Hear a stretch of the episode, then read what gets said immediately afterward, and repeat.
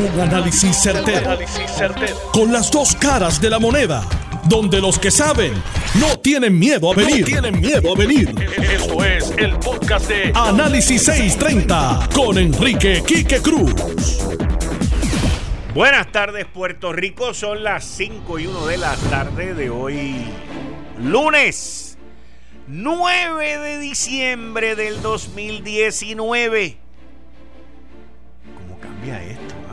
Esto es una cosa bien impresionante.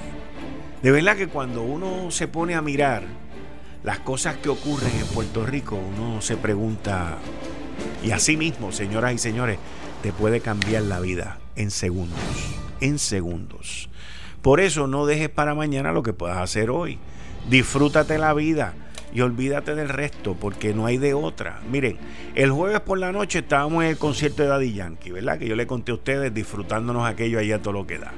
El sábado por la noche o el domingo, el sábado, el sábado por la noche le meten 130 tiros al Choliseo.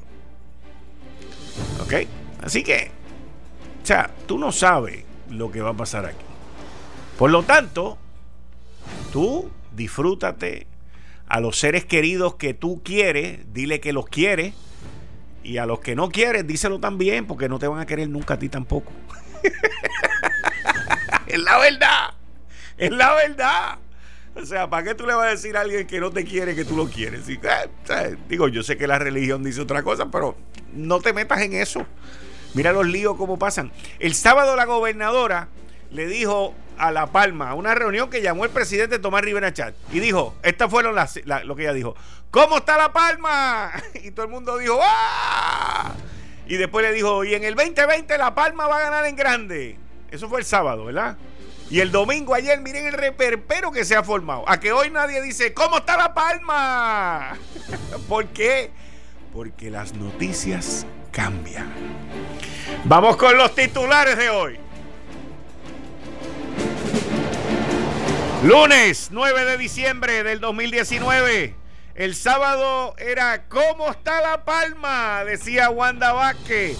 Y hoy yo me pregunto, ¿dónde está La Palma? Hay dos nombramientos. Uno de ellos causa revuelo dentro de la parte política del Partido No Progresista. Y el otro, nadie dice nada. Está interesante, lo vamos a analizar los dos aquí. Madison Anderson, que ya está aquí en Puerto Rico, nos unió anoche mientras todos estábamos mirando a esa joven. ¿Cómo es? Puertorriqueña. ¿Ah? ¿Dónde están todos aquellos que le tiraron todos aquellos huevos y tomates a la pobre muchacha esa? Que nos representó muy bien, muy bien nos representó. Así que muchas felicidades Madison a tu familia Tremenda representación, nos unió, todos estábamos ahí pegados mirando la televisión, mirándola a ella específicamente cuando se fue del aire la primera pregunta que hizo. Se fue del aire. Pero todo lo demás lo vimos. Lo más entretenido, fue bien interesante. Yo hacía años que no veía un show de eso. Y todo el mundo se fue, mira, arremolinando, arremolinando, arremolinando, para verla llegar como primera finalista. Orgullo para Puerto Rico, orgullo para la familia de Madison, orgullo para todo el mundo. Óigame, mi hermano, han pasado ya dos años y dos meses. Vamos para el tercer año y no va a pasar nada. Y el secretario del, Departamento de Transportación Obras Públicas nos dice que hay 18 mil rótulos. Sabe Dios cuántos semáforos sin funcionar, cuántas calles oscuras ¿En qué quedó el proyecto aquel de embreamiento? Abriendo camino, qué sé yo, cómo diablo se llamaba la cosa esa. Gobernadora, escúcheme bien. Escúcheme bien. Nosotros en esta isla no tenemos calidad de vida. Ahorita yo estaba escuchando a, a Mario Porrata hablar de calidad de vida. Nosotros no tenemos calidad de vida. Mire los tapones que hay por las tardes. Aquí, de aquí se han ido más de 400 mil personas. Y los tapones parece que vinieron 800 mil más. Y todo tiene que ver por los semáforos, todo tiene que ver por la mala sincronización, todo tiene que ver por el desmadre que hay allá afuera en las carreteras. En adición a eso, la calidad de vida de nosotros, los mortales, es muy distinta a la de todos ustedes. Y aquí no existe calidad de vida. Acuérdense de eso, calidad de vida.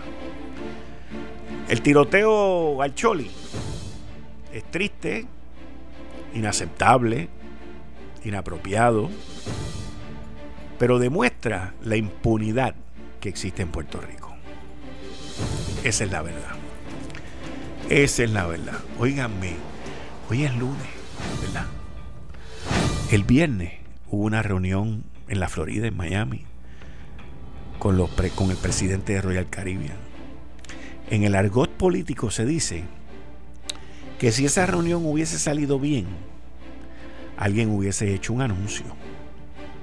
En el argot analítico se dice que como la reunión no salió no salió con resultados políticos ni reales, pues no se hace ningún anuncio. Y el análisis lo tenemos en breve. Y miren si el análisis sobre los cruceros huele a sangre que Carmen Yulín arrancó para Miami a reunirse con, con la asociación que reúne los cruceros, con el otro, con el otro y con el otro. Acuérdense de eso. Acuérdese de eso, gobernadora. Acuérdese de eso. Todo parece indicar que Nicolás Maduro ha agarrado una fuerza brutal, el narcodictador, y que se está fortaleciendo su estancia como presidente de Venezuela. Lo que en enero era ya una salida, ¿se acuerdan? ¿Se acuerdan del avión, del barco, de que olvídate, que nos vamos a deñar de esto? ¿Se acuerdan? Pues miren, Venezuela y Nicolás Maduro están echando raíces y cada vez más difícil sacarlo. Hmm. El Washington Post, mis queridas amigas, amigos, acaba de publicar durante la mañana de hoy lo que se conoce como la guerra, los papeles de la guerra de Afganistán. Los papeles de la guerra de Afganistán. Un escándalo en una guerra que ha sido la guerra de más duración en la historia, la guerra de más duración, el conflicto bélico de más duración en la historia norteamericana, 18 años, más de 2.000 muertos, más de 20.000 heridos y casi, casi, casi un trillón. Trillón. Esos son mil billones con B de bruto, burro y mal administrador que los Estados Unidos se han gastado en Afganistán. Y el Washington Post, luego de llevarlos al Tribunal Federal, ganaron un pleito de tres años para que se sacaran estos papeles bajo el Freedom Information Act. Y han publicado todo eso en, en su sitio, en el internet del Washington Post. Yo leí varios escritos interesantísimos, señores. El malgasto a los seis meses de haber invadido a Afganistán, escuche bien, a los seis meses de haber invadido Afganistán, estamos hablando 2002, a los seis meses, ¿ok? Ya Donald Rumsfeld, el secretario de defensa en aquel momento, estaba diciendo, esto no pinta bien. Imagínense, casi un trillón, mil billones de dólares con B de bruto, burro y mal administrador. Esto es Análisis 630 que acaba de comenzar. Son las 5 de la tarde en todo Puerto Rico. Puerto Rico. Hora de escuchar la evolución del análisis con el gabinete de expertos de mayor conocimiento en la radio puertorriqueña. Las fuentes más confiables. Fiscalización sin colores el Estado no puede pagar por la vagancia, el Estado no puede pagar por la ineficiencia, no puede pagar por la indecisión. Con las dos caras de la moneda, siempre en busca de soluciones. Es hora de escuchar a Enrique Quique Cruz en Análisis 630. 5 y 10 de la tarde de hoy, lunes 9 de diciembre del 2019. Tú estás escuchando Análisis 630. Yo soy Enrique Quique Cruz. Me escuchas a través de el 94.3 FM en tu radio si estás en el área metro. Y el 630M también en adición a las otras emisoras repetidoras alrededor de la isla. El sábado, la gobernadora en su primer discurso político, en mi opinión, primer discurso político ante la reunión allá invitada por el presidente del partido Tomás Rivera Chats, habló y dijo cómo está La Palma. Y dijo que La Palma iba por una victoria en el 2020. y que la estadidad también. El discurso duró cerca, no llegó a un minuto. Tuve la oportunidad de verlo varias veces, analizarlo varias veces. Y, y se ve en el discurso, cuando la gobernadora se está expresando, se ve que hay cierta aprensión con Pedro Pierluisi. Se ve porque ella tiene el micrófono, ella presenta a varias personas allí, le da crédito a Jennifer por los 12 mil millones de dólares de Medicare y Medicaid, que ustedes lo escucharon aquí el viernes pasado en primicia, y luego cuando al final, después de pronunciar y mencionar a todo el mundo, menciona al licenciado Pedro Pierluisi, pero no lo mira, no lo saluda, no lo no, no hace gestos hacia él, sino que y aquí está Pedro Pierluisi mirando por otro lado. Todas esas cosas, si no, y los estrategas de fortaleza que me están escuchando, los invito a que vean el video. Yo lo que hablo es de lo que vi en el video. Pero ese sábado, yo también tiré un tweet que decía, uh, los populares deben estar asustados. Eso nada más que ese susto nada más que les duró menos de 24 horas. Cuando ayer sale a la luz pública dos nombramientos que hizo la gobernadora. La gobernadora nombró a Luis Roberto Rivera Cruz, a quien conozco y fue miembro de mi gabinete aquí por muchos años, que lo conozco como Robert, y lo nombra a asuntos municipales, asesor de asuntos municipales. Y nombra al compañero aquí de Noti1, José Sánchez Acosta, que también participó conmigo una o dos veces en algún programa, pero hace muchos años tiene su programa aquí temprano por la mañana. Y, y ese nombramiento, el de Sánchez Acosta, es el que crea este revuelo en el liderato político del Partido Nuevo Progresista el presidente del PNP, porque sus expresiones yo las veo como presidente del PNP, no las veo como presidente del Senado, aunque a veces es muy difícil diferenciar una cosa de la otra, pues salió al ataque inmediatamente y la comisionada residente Jennifer González salió y dijo que ella pensaba igual que el presidente.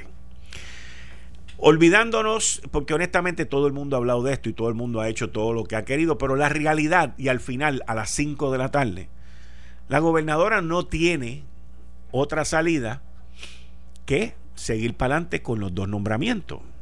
¿Por qué?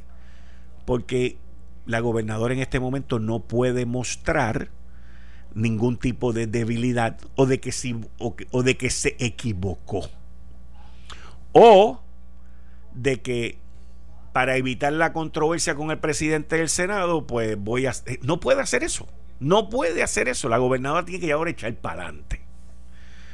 Y yo no sé si como parte de la estrategia de borrar el tema de Sánchez Acosta sacan una invitación de que la gobernadora va vestida de colorado en trulla con el alcalde de Guayama para que entonces hablen de eso.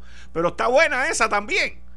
Y ahorita sacarán una con Rubén Berrío y Juan Dalmao y otra con Tommy de nuevo en otro sitio. Pero, o sea, esto es multicolor. Muy parecido, muy parecido al famoso partido del arcoíris hace muchos años. Y es interesante todo esto porque el mejor que lo describe en este programa es el marrón Héctor Torres, cuando él dice que en la política no hay verdad que dure 24 horas. Al igual que Héctor el Marrón tiene otro dicho, otra frase que, que dice, los espacios vacíos se ocupan la posición estaba vacía, la ocuparon. ¿Ok?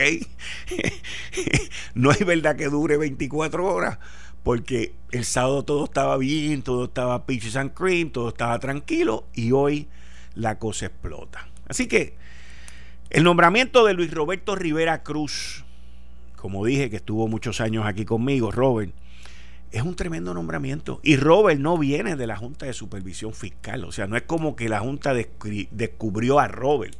Robert viene de asuntos municipales, viene de OCAM, viene, yo lo conocí en la época de Luis Fortuño, cuando era gobernador, estamos hablando ya hace más de ocho años, nueve años. Y es una persona muy conocedora, muy experimentada y que tiene muy buenos, muy buenas relaciones con los alcaldes. Puede ser que haya uno que otro que no esté contento con él, pero eso es normal, porque Robert, al igual que yo, ninguno de nosotros, ni Sánchez Acosta, ni, ni más nadie, son un billete de 100. Así que eh, eso no, no, ni pa' pool ni pa' banca, no relega nada. La realidad es que Robert es un individuo que busca zanjar diferencias, busca lo mejor para los municipios. Y qué mejor persona que estuvo trabajando recientemente en la Junta de Supervisión Fiscal, que conoce la gente allí, que ha bregado con aquello, para que ahora venga para acá y vaya para allá de nuevo, a hablar con ellos y a buscar ayuda para los municipios. Así que yo entiendo que es acertadísimo. Sánchez Acosta, pues tiene que echar para adelante, al igual que la gobernadora tiene que echar para adelante con él y buscar de qué manera, pues resuelven todo ese bollete que se ha formado y que la cosa pues siga para adelante, porque aquí no hay, aquí no puede haber de parte de nadie marcha atrás. El presidente del partido y el ala política del Partido Nuevo Progresista van a seguir con la queja y le queda entonces a la gobernadora, a Sánchez Acosta y al gabinete el que eso no se convierta en qué? En una distracción. Porque eso es lo más importante de todo esto que no se convierta en una distracción. Así que suerte, éxito y de verdad que está caliente la cosa. Está bien, bien, bien caliente. Oiga, hablando de caliente, y lo digo no por esto, sino lo digo por el concurso de Miss Universe.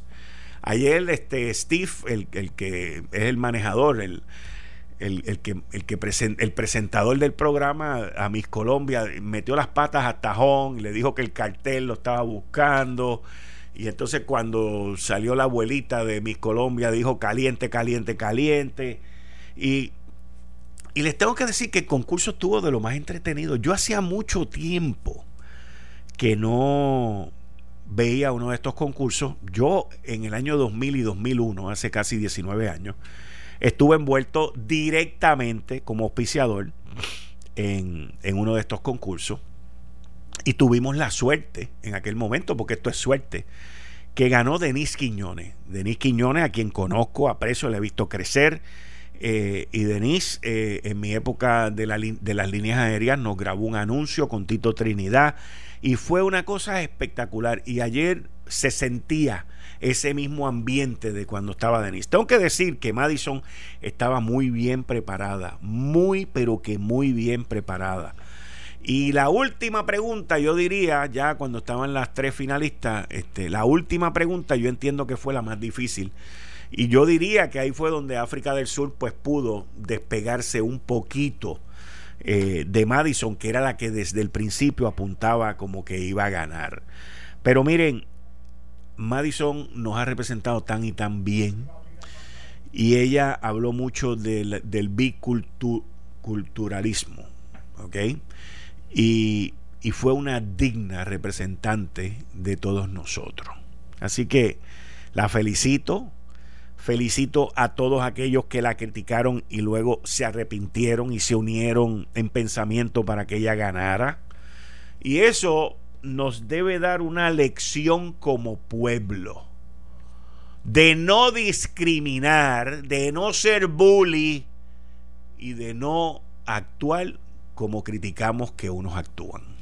Miren, el secretario del Departamento de Transportación, hoy, que by the way yo no había oído de él desde hace tiempo, y bueno, la última vez que oí de él fue cuando dijo que no habían chavo para terminar la cosa esa del embreamiento de, de los caminos, abriendo caminos y todo ese revolú.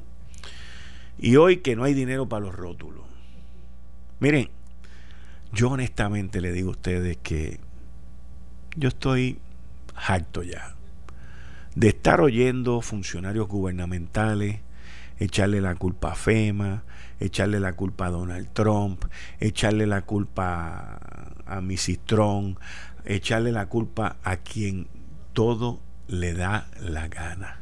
Y eso está mal. En mi libro, eso yo no lo permitía nunca. Y las excusas a quien único le sirven es aquel que las utiliza a su favor. Lo que estamos viendo es una mediocridad gubernamental a todos los niveles en donde las cosas no se llevan a cabo y los problemas no se resuelven. Lo cual termina en una situación donde lo que va en deterioro es la calidad de vida de nosotros los mortales. De ellos no, de ellos no, pero de nosotros sí. porque somos los que tenemos que sufrir después de 26 meses la ineptitud y la desconfianza que el gobierno federal tiene sobre funcionarios gubernamentales del gobierno de Puerto Rico, porque no es de mí en quien desconfían, ni es de la gobernadora que acaba de llegar hace 100 días, es del gobierno de Puerto Rico. Y en adición a eso tenemos una junta de supervisión fiscal que la administración pasada lo único que hacía era pelear con ellos todos los días. Y hoy estamos pagando todo ese desastre que nos hemos vivido aquí. Y el desastre de María recordado todos los días. Anótalo, porque rima. Y el desastre de María recordado todos los días. Porque es la verdad. Es la pura verdad. Saludos a los de Filadelfia que me están escuchando. Y de igual manera les digo a ustedes y vi un artículo en estos días de otra ola migratoria que iba a venir. Y definitivamente va a venir otra ola migratoria. Va a venir otra ola migratoria causada por cierre de empresas, por cambios de empresas, por este, uniones de empresas, adquisiciones de empresas, y que aquí no va a haber el empleo. Y ahora la semana que viene van a decir, no, el desempleo bajó. Sí, porque se sigue yendo la gente. Pero al final y a la postre, de lo que estamos hablando es de calidad de vida. Winter Park, Florida. Saludos, Prusa. Esa es la pregunta. ¿Tú crees que nosotros tenemos calidad de vida aquí? Yo entiendo que no. Aquí a cada rato en este programa la gente me llega tarde, que antes no me llegaban tarde. Mira, ni después del huracán llegaban tarde. La gente llega tarde ahora, los que están aquí conmigo, bendito, que se los agradezco siempre pero llegan tarde. Estoy en el tapón, estoy, en el tapón, estoy en el tapón. Los tapones están brutales. El viernes pasado a alguien se le olvidó mover las vallas para ensanchar la carretera de San Juan a Cagua. ¿Y a alguien le importa? No, a nadie le importa. ¿Hay consecuencias? No, no hay consecuencia. No hay consecuencia. Y ese es nuestro problema y eso es nuestro día a día. Y cuando uno ve eso, pues uno dice, ya, ocho. Hoy vino una fuente y me dijo, tú sabes que las cosas siguen igual en el Departamento de Educación y los favorecidos por Julia siguen haciendo de la suya. Eso me lo dijo hoy una fuente a mí. Y yo dije, a rayo. Porque las influencias aparentemente de los maleteros y del traidor todavía siguen ahí. Todavía siguen ahí. Y es triste pero mis fuentes dicen que todavía siguen ahí. Así que yo les digo a ustedes, señores, que yo por lo menos no me doy por vencido. Eh, estás escuchando el podcast de Noti1. Análisis 630 con Enrique Quique Cruz. 5 y 33 de la tarde de hoy, lunes 19, no es, es 9 de diciembre del 2019. Yo estoy tengo un revolú con estos números, mano. Porque esto es todos los días. O sea, no es que tú lleves un reloj y una sincronización ahí arriba. Y a veces cuando me ponen un numerito aquí mal, ah, bendito, eso me causa un, no un estrés, pero un, un revolú. Mi mente funciona de una manera. Y yo me adapto a cómo la mente funciona. Y si, y si me cambian una cosita, ahí se vuelve un revolú brutal. Pero miren, hoy, eh, como eso de las 7 y 10, 7 y cuarto, voy a estar con un amigo, David Hernández, en la librería Norberto, allá en Plaza Las Américas, que está presentando un libro. Y voy a estar con él allí hoy, como a las 7 y 10, 7 y cuarto. Debo estar allí con él y lo, voy, voy a presentarlo a él y vamos a presentar el libro que él está presentando aquí en Puerto Rico. Así que estaré con, con David Hernández en la librería Norberto ahorita, como en una hora y pico, una hora y media más o menos. Ya aquí conmigo, como todos los lunes, el marrón, Héctor el marrón Torres. Digo usted, manda otro. Bienvenido. Saludos, Kika, a ti a la gente que nos escucha, como siempre, un placer. Yo, utilizando tus tus eh, ¿cómo, ¿cómo se dice? tus dichos, pero no son tus dichos, pero son el refraneo, el refraneo. Tus, refranes de que en la política no hay verdad que dure 24, 24 horas. Así es. Y el sábado estaba todo pinche San Crimen en el Partido Nuevo Progresista y hoy está revuelta la cosa. Por ahí salió, mira, Gaby Rodríguez Aguilo, que dijo, le pide a Wanda Vázquez enfocarse en gobernar. Que fue lo que ella dijo y fue lo que ella se comprometió con Puerto Rico cuando juramentó el cargo de gobernador. Así que vamos a ver. Yo, al final del día, ¿qué pasa? Al final del día, ¿qué pasa? ¿Qué pasa? Ya que no hay verdad que dure, 24, horas. Todo, oye, a, la gente, cambia. a la gente le podrá ser coloquial, le podrá parecerle simpático, caricaturesco, pero la realidad es que siempre hay verdades en ese refraneo. Y la cosa que yo digo es así. Y hay dos que son bien válidos en política, ese es uno, y el otro es que los espacios se ocupan. Ese, ese lo dije también. ese es el favorito mío. Y, y, es como en la física. Lo mismo aplica a la política. Y no es verdad que dure 24 horas. Ella fue allí a tratar de hacer capitalizar políticamente en una actividad. Para mí que fue ella ha logrado, ella Para mí que fue su primer discurso político. Yo entiendo lo mismo. Muy genérico, muy, muy, muy, ¿verdad? Muy aquel. ¿Cómo está La Palma? Eso fue lo que dijo. Claro. ¿Cómo está La Palma? Es más, yo lo tengo aquí. Oye, oye, pero eso, eso tiene una respuesta hoy. eso fue, ese fue el título. Más, unido, más unida que nunca, gracias a ti. La Palma En contra de Pérez Acosta y de, y de, Sánchez. Y de Sánchez Acosta y de, y de todas las improvisaciones que ha tomado la, la hoy gobernadora incidental. Pero tiene que seguir para adelante con los nombramientos. bueno, eso es una decisión de ella. Yo sé que hay gente que, que no le queda de otra porque no puede dar para atrás. Bueno, lo, que pasa es que como ella se ha contradicho ella misma tantas veces, que es el problema que tiene, porque ella ha dicho, no voy a aspirar. Ahora amaga con que va a aspirar. No, no, yo no tengo conocimiento de la cuestión de los cruceros. Resulta que sí tenía conocimiento y que había visto una carta de una de las firmas que atracan aquí en el puerto de San Juan, advirtiendo una serie de cosas que eventualmente pasaron y que terminaron con una de las grandes compañías, de esas grandes compañías del sector eh, turístico, desertando aquí. O sea, son tantas y tantas las cosas que ya es académico, o sea, para ella. y sería dañino políticamente. El que eche para atrás, ¿verdad? El que eche para atrás, pues claro, pero... pero Vamos a escuchar 58 segundos, dura su primer discurso político. ¿Estamos listos?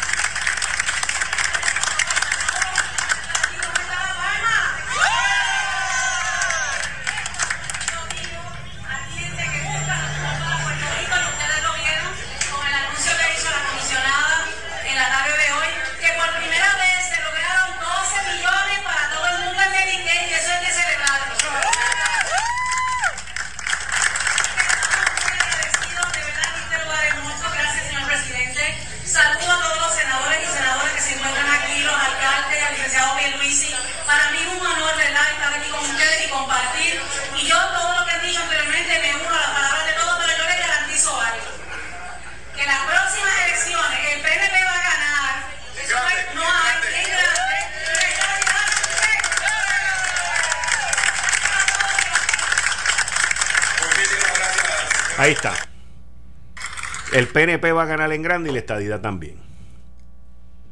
58 segundos. Bueno, en sí duró 53 segundos. Muy bien. Ese fue el primer discurso político de la gobernadora Wanda Vázquez. Y al otro día, menos de 24 horas, lanza la, nominación de este señor, el nombramiento oficial, porque eso no va a, consideración de la Asamblea Legislativa. No, porque es un asesor. Es un, sí, eh, y ahí explota, implosiona todo. Pero no es cualquier asesor, es una persona que crea una dinámica eh, negativa, unas reacciones negativas del liderato del Partido Nuevo Progresista. Esto es una administración PNP, esto no es una administración popular ni independiente, es una administración PNP y cuando la, la principal persona en el liderato del, de lo que es la estructura gubernamental rompe con los lineamientos y nombra una persona que no es de la confianza de esa estructura política, que no le inspira ningún tipo de ni de consideración ni de prácticamente respeto, es antagónica. ¿Pero por qué? Porque critica. Bueno, por, no, no, no es que critica, critico yo. Y posiblemente está más duro Pero yo nunca he cuestionado, siempre te he dicho en este programa, siempre, y mi posición ha sido la misma. Yo soy estadista hasta la médula ósea y el fin de mis días. Yo soy convencidamente estadista. Y si nunca le he votado en contra, todos mis votos han sido una sola cruz bajo la palma al final del día. Aún con Ricky Rosselló, a quien critiqué y vejé hasta lo último y esperé que no ganara. Y prevaleció. Y en este mismo programa, dos días después, te dije que había que respaldar al candidato del partido. Y sentí esta esperanza en un momento dado cuando aquella campaña, cuando él decía que un voto por él era por la estadidad. Cuando tú dijiste que no ganara era la primaria. La primaria. Sí, no, para que la, gente entienda. Seguro, seguro. Pero la elección general, porque ¿cuál era la alternativa? David Bernier. Aquí yo escucho algunos estadistas que están en negación y muy fufurufo y, quieren representar que, tienen un gran número de seguidores. Y los otros ya hubo una votación y no movieron ni a 500 personas. Esa gente, nosotros, somos más, tenemos más arraigo en la gente a la hora de tomar decisiones y más influencia que esa gente. Porque ¿cuál es el único candidato estadista que va a estar en esa papeleta? El del PNP. Ah, por ahí va, dice un señor ahí que va a correr también. Pues mire, pues que aspire. Se le reconoce el derecho. Pero la realidad es prácticamente quién es la persona, quiénes son las personas que pueden adelantar la causa de la estadidad desde el poder, desde el gobierno la gente que son electas bajo la bandera del Partido Nuevo Progresista. Y eso es así, no importa quién lo diga. Entonces, este señor, cada vez que tenía un micrófono, era el más independiente, era el más pensador, siempre hacía alianzas con los sectores antiestadistas. Respaldó a Manuel Sidre. Pues mire, si Manuel Sidre, todas sus ideas fantásticas para Puerto Rico, Ninguna puede, puede para un estadista genuino ser mejor que la causa de la consecución de la estadidad. Ninguna. Él decidió hacer eso, pues procede. Pues mire, pues está bien, pues usted asume la responsabilidad. Ahora, un gobernador supuestamente estadista lo nomina y usted tiene un muro de contención, un muro de contención de gente del liderato político que resiente el que usted ocupe esa posición por lo antagónico, por lo antagónico que fue en la campaña proselitista. Es así de simple. Ah, no, porque entonces vienen algunos hipócritas. No, no, no, no, no. Pero es que tenemos que coger las mejores gente. Entonces hay que partir de la premisa que la mejor gente está afuera y no está dentro. Entonces, si tú tienes unas capacidades, unas ideas, algunas maneras de la nueva, ¿por qué no te insertas en el proceso? ¿Por qué no aspiraste? ¿Por qué no asesoraste? ¿Por qué no colaboraste con figuras que ocupan posiciones de liderato en el partido para tratar de llevar tu luz al liderato electo y hacer política pública? como puedo hacer yo, puedes hacer tú y puede ser cualquier ciudadano interesado en, aportar al bienestar de Puerto Rico.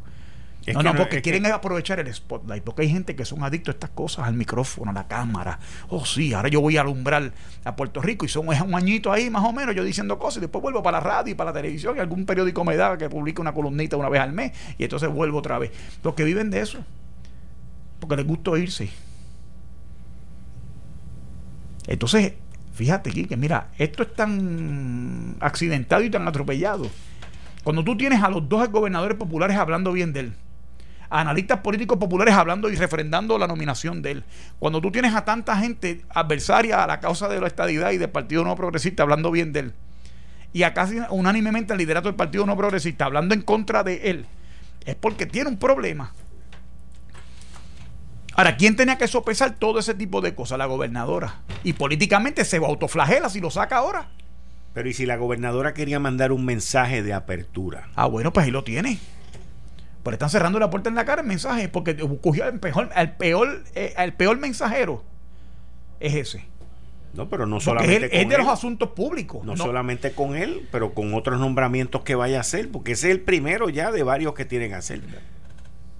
O sea, porque estoy mirándolo desde un punto de vista, como ella ha dicho, que no es política, que es apolítica.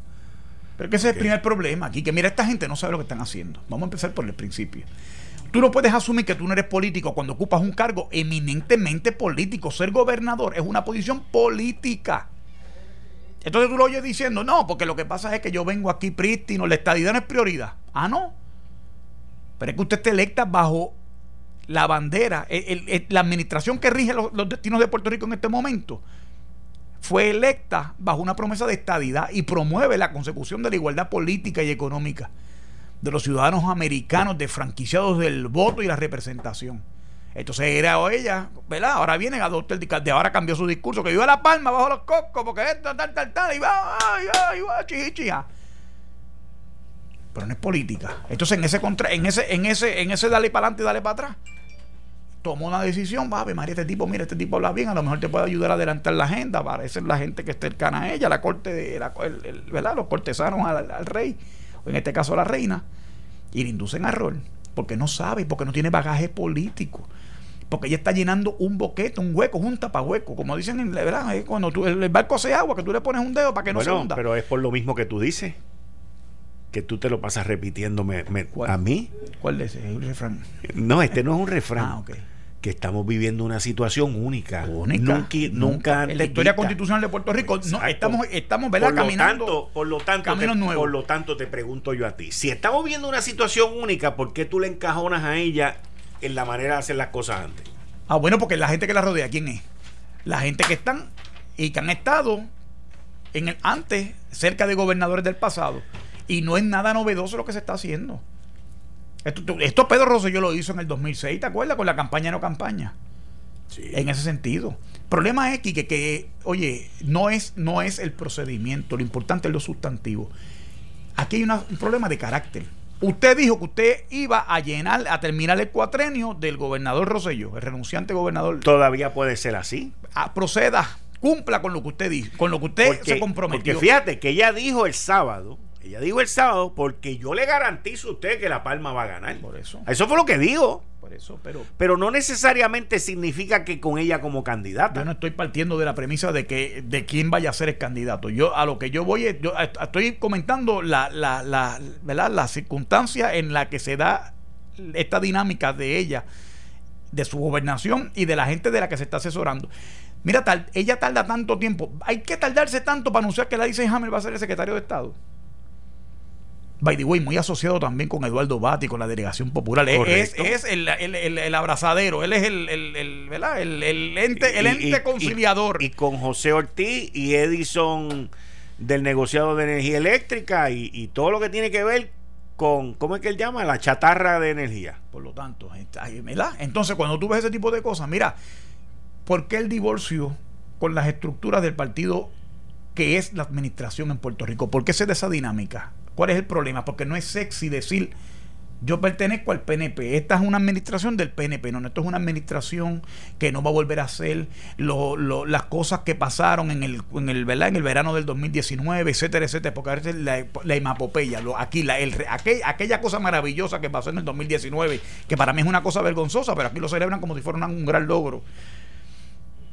Y yo me pregunto, ¿hasta dónde hay, ¿cómo se llama esto? Esto eh, astucia en todo este tipo de cosas. Porque a mí me parece que la gobernadora se lastimó políticamente. ¿Cuándo?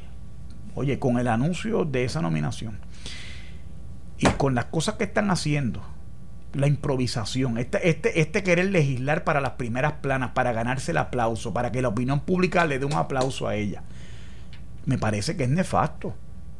Me parece que es nefasto porque hay una relación adversarial ella es, ella va a coger el aplauso de esos medios de prensa, ¿sabes hasta cuándo? Hasta que confirme que va a crear problemas en el, al interior del Partido Nuevo Progresista. Hasta ese día ya va a coger los aplausos. Después se va a tener que poner al rigor de todas las campañas, como se pone cualquier candidato político en una posición política. ¿Pero por qué se quema? No, no, no, que se quema, que se expone y recibirá el calor que acompaña a todo político que aspira a una posición en Puerto Rico. A lo que voy. Tú tienes a gente como Ferdinand Pérez, Tienes a gente que tienen acceso, Pavón Roca, gente que tienen exposición en los medios, para hablarte lo más claro, aplaudiendo a Rabier el nombramiento de, de Sánchez Acosta. ¿Por qué nombran a Sánchez Acosta? Este que el comunicado lo dice, lo tienes ahí, lo dice. Porque es una persona que articula bien, que habla chévere, que puede ayudarnos a expresar el mensaje. Eso es lo que tú buscas. Y eso es válido, eso no es que sea inválido, eso está bien. El problema son las circunstancias. El problema es que ya no viene del Partido Popular ni es una gobernadora independiente. Ella está tapando un boquete creado por la renuncia de un gobernador PNP. ¿Entiendes? Y tú tienes que tener una coordinación, tienes que tener un enlace, tienes que tener una política de apertura, sí, principalmente con la gente que son electos, a diferencia de ellas, bajo la bandera del Partido No Progresista, que son el gobierno de Puerto Rico. El PNP es el partido de gobierno. Y ella encabeza el ejecutivo de ese gobierno. Que son tres ramas de gobierno, porque eso es otra cosa, que no es una dictadura, como dijo ahorita ese señor, que tampoco se ayuda cuando habla. Que él dice, no, aquí la, la, opinión que importa es la de ella, la demás no importa. Oiga, señor, no sea torpe, ya, ya empezó con el pique. Oye, todo está mal. Políticamente todo está mal. Y está tan mal que si lo saca, se lastima más también. No, no puede sacarlo. No, no, entonces, entonces, ¿qué? entonces eh, ella se metió en esa camisa de fuerza. No puede sacarlo y él no se puede salir. ¿Y ahí qué va a pasar? El tiempo se olvida. Ah, sí. Eso, eso. No creo.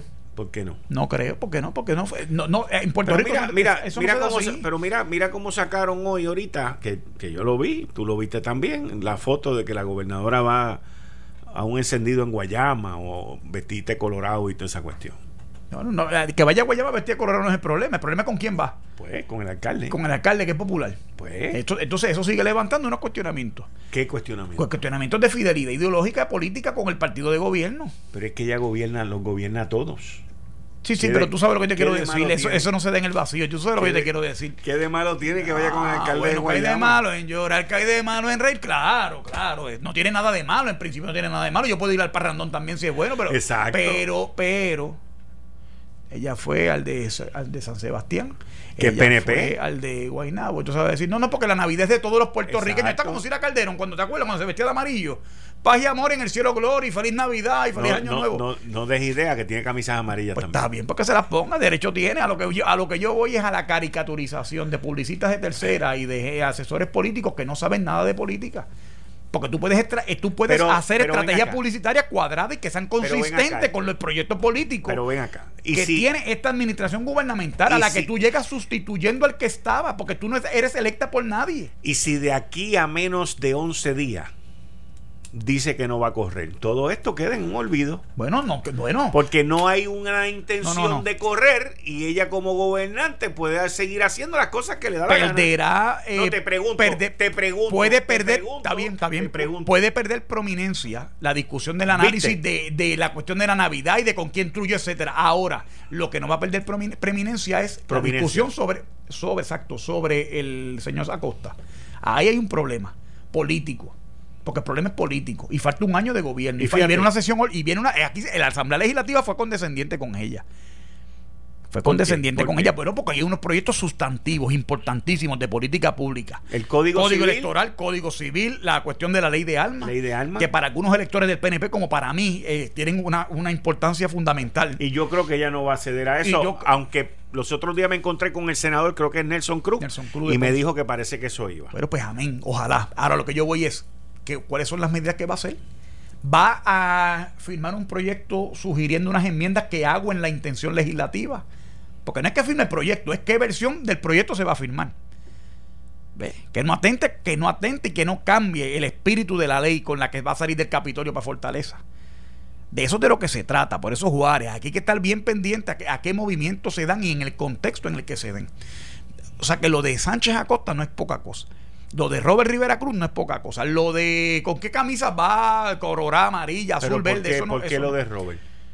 Porque hay cuestionamientos de un sector de, funcionarios públicos que cuestionan el nombramiento, no al nivel del de Sánchez Acosta, seguro. Pero ¿qué cuestionamientos bueno, hay cuestionamientos de, de, de su ejecutoria al mando de la Oficina de Asuntos Municipales de Fortaleza es lo que yo he podido escuchar. Pero no, no, obviamente no tiene el nivel de trascendencia que tiene lo de. Para mí que fue un tremendo nombramiento. de, no, yo no cuestiono la capacidad de él y creo que y, creo que el balance y, habiendo y habiendo y habiendo trabajado en la Junta de Supervisión Fiscal y ahora viniendo para acá que conoce la gente allá, no es que él ahora tiene que empezar a conocer a aquella gente allá. Sí, sí, pero, pero eso, pero eso lo sabes tú. Aquí, aquí, acuérdate que política es percepción. Aquí todo lo que apesta a Junta de Supervisión Fiscal para la clase política es malo. Yo lo sé. Pero yo te estoy diciendo. Mira la crisis fiscal que hay ahora mismo en la Cámara de Representantes, que me dicen que hasta los cheques de los contratistas se han retrasado. Mi hermano. Hasta ese no, punto, no, no, eso yo nunca lo había visto. No, no, no, no, no. Septiembre. No han pagado septiembre. No han pagado octubre. Me dicen no han pagado noviembre. hasta carros de flota de, oficiales han recogido porque no hay ni para pagar gasolina. No, no. Y, yo creo que el issue no es de dinero. No, sé de lo que sea. Ahora lo que yo. A lo que pero es triste porque la gente necesita. la gente necesita. Está bien, pero la gente necesita. Y eso habla bien de ti porque te identificas con el dolor del, ser humano que no cobra, pero eso es sustantivamente el asunto de política pública es por qué pasa eso. ¿Dónde están asignadas las prioridades fiscales de ese cuerpo legislativo que, que, ha llegado a este punto donde hay gente que factura y por tres meses no cobran. No, así no se puede vivir. Ah, claro, y, y, no, y no, y no, y no da confianza a los procesos, eh, ¿verdad? de contratación de personas que dicen, bueno, si esta es la situación, pues yo no voy a renovar este contrato porque yo no trabajo para cobrar nueve, eh, seis meses después pero plantea una improvisación y, plantea unos problemas. Y en el caso de Robert, que viene de la Junta de Supervisión Fiscal, la Junta de Supervisión Fiscal es el zafacón donde caen todas las culpas de ineficiencia, de problemas en el gobierno, caen en la Junta de Supervisión Fiscal. Y a lo mejor por eso es que cae víctima de todo esto. Yo lo conozco, creo que es un profesional de Pero estuvo en Ocama antes y estuvo con, con Fortuño en asuntos municipales también. Sí, sí. O sea, yo, yo de verdad, digo, él no, es un billete de 100 igual que tú y que yo. Claro, claro. Y no, pero vuelvo y te, yo, yo personalmente no tengo ningún problema creo que, y creo que es una persona capacitada para hacer lo que lo, la, para llevar a cabo la encomienda que tiene esa oficina. Pero en el caso de Sánchez Acosta no es lo mismo. Y no es lo mismo no porque no tenga la capacidad intelectual, quiero aclararlo también. Es porque es una persona que polariza y que la, esa, esa cualidad lo, no lo hace una, no, lo, no le permite llenar la idoneidad necesaria para ocupar esa posición. Tan sencillo como eso. No es ni bueno ni malo, es inevitable en el caso de él. No es, no es ni bueno ni malo, Quique, es inevitable. Él asumió unas posiciones políticas, él respalda a una persona que hacía campaña en contra del Partido Nuevo Progresista, ¿A, eh, Manuel Sidre. a Manuel Sidre. Y entonces, Pero han habido otros analistas que han hecho lo mismo. los analistas pueden hacer lo que quieran. Pues, pues yo, yo, tú y yo al final del día podemos respaldar a quien nos dé la gana. Hay, otros hay otros que apoyaron en, cosas en contra del PNP también y hoy el PNP les besa. Bueno, pues no, yo no sé de eso. Yo sé que el, nominado secretario de Asuntos Públicos es este. Y estamos teniendo la situación de este. En circunstancias como esta, como las que vivimos hoy. ¿Qué va a pasar? Yo no sé. Yo sé que la gobernadora se metió políticamente para analizarlo fríamente en una camisa de fuerza ya misma. Porque el nombramiento sustantivamente no es acertado. Entonces, si lo echa para atrás, queda como una gobernadora débil. No puede. O sea, ninguno de los dos se puede echar catastrófico. Pero, ninguno de los dos. Pero entonces ahí es que te deja a ti ver. Cuando tú no sabes de algo, tú buscas gente que sepa, que te puedan asesorar y que te puedan ayudar.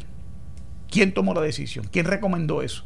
Se ve que hay un montón, un problema de, de, que son unos neófitos que no saben lo que están haciendo, que no saben lo, de lo que están hablando y que las decisiones no se toman para complacer a medios de comunicación. Ese es el problema fundamental. Yo entiendo que ese fue uno de los atributos más grandes las relaciones y, la manera como él habla y todo ese tipo de cosas con los medios.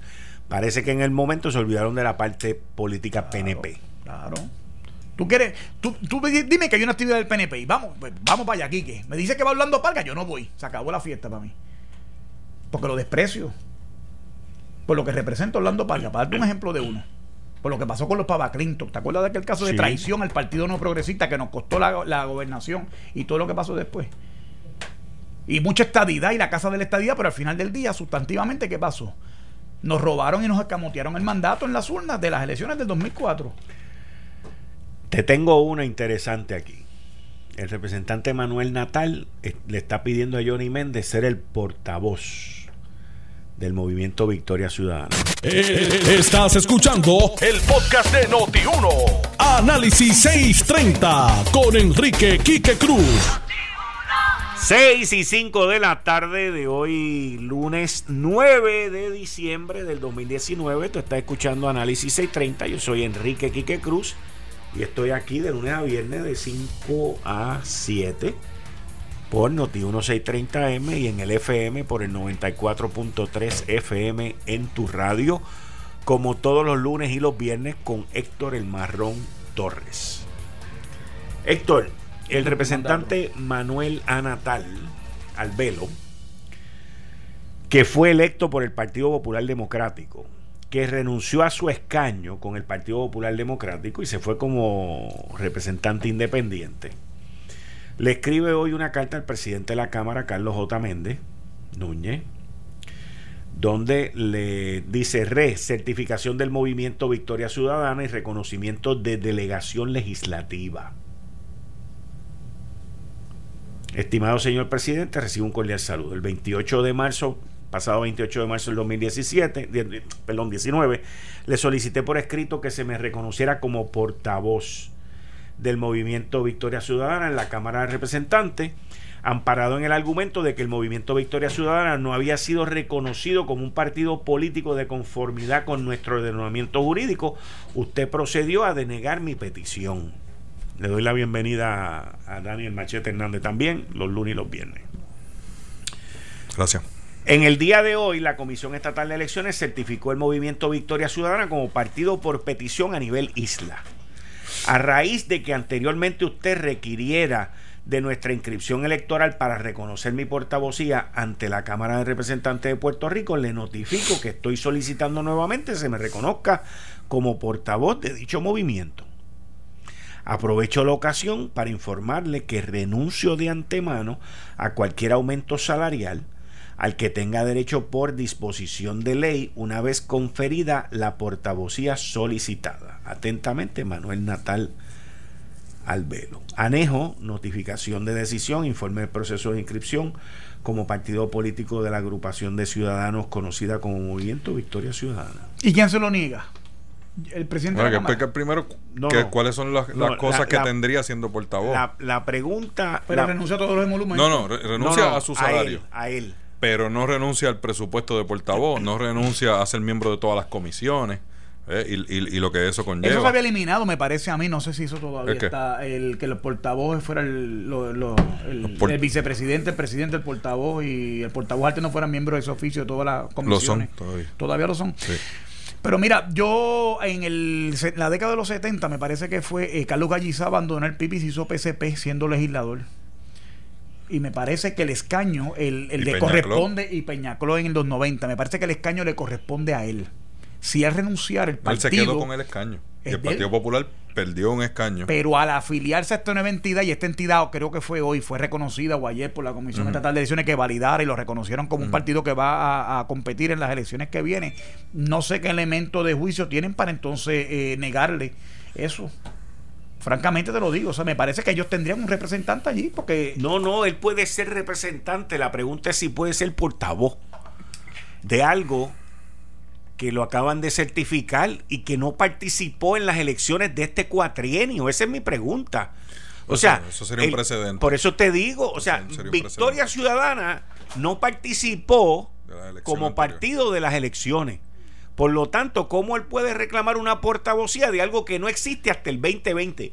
Ellos han sido, ellos han sido certificados para, la, elección del 2020. Ellos no fueron. Correcto, en el caso del PIB y el PCP ya estaban. Ya estaban, exacto. y me esos partidos, esos partidos ya estaban, pero este no. Este es para el 2020. Él no le puede dar retroactividad a los procesos porque quiera. Eh, vamos, si los asesores de Johnny están escuchando eso. Exactamente, eso es eso sería lo novedoso. Yo pienso exactamente como tú. Sería un precedente reconocer una portavocía a un partido que va a existir a partir del 2020. Y yo no entiendo. No, no, no, no, perdóname, pero el partido existe. No, no, hoy está certificado hoy para efectos de las próximas elecciones. Para las próximas elecciones. Para participar en las el partido no está certificado para este cuatrienio. No fue certificado para este cuatrienio.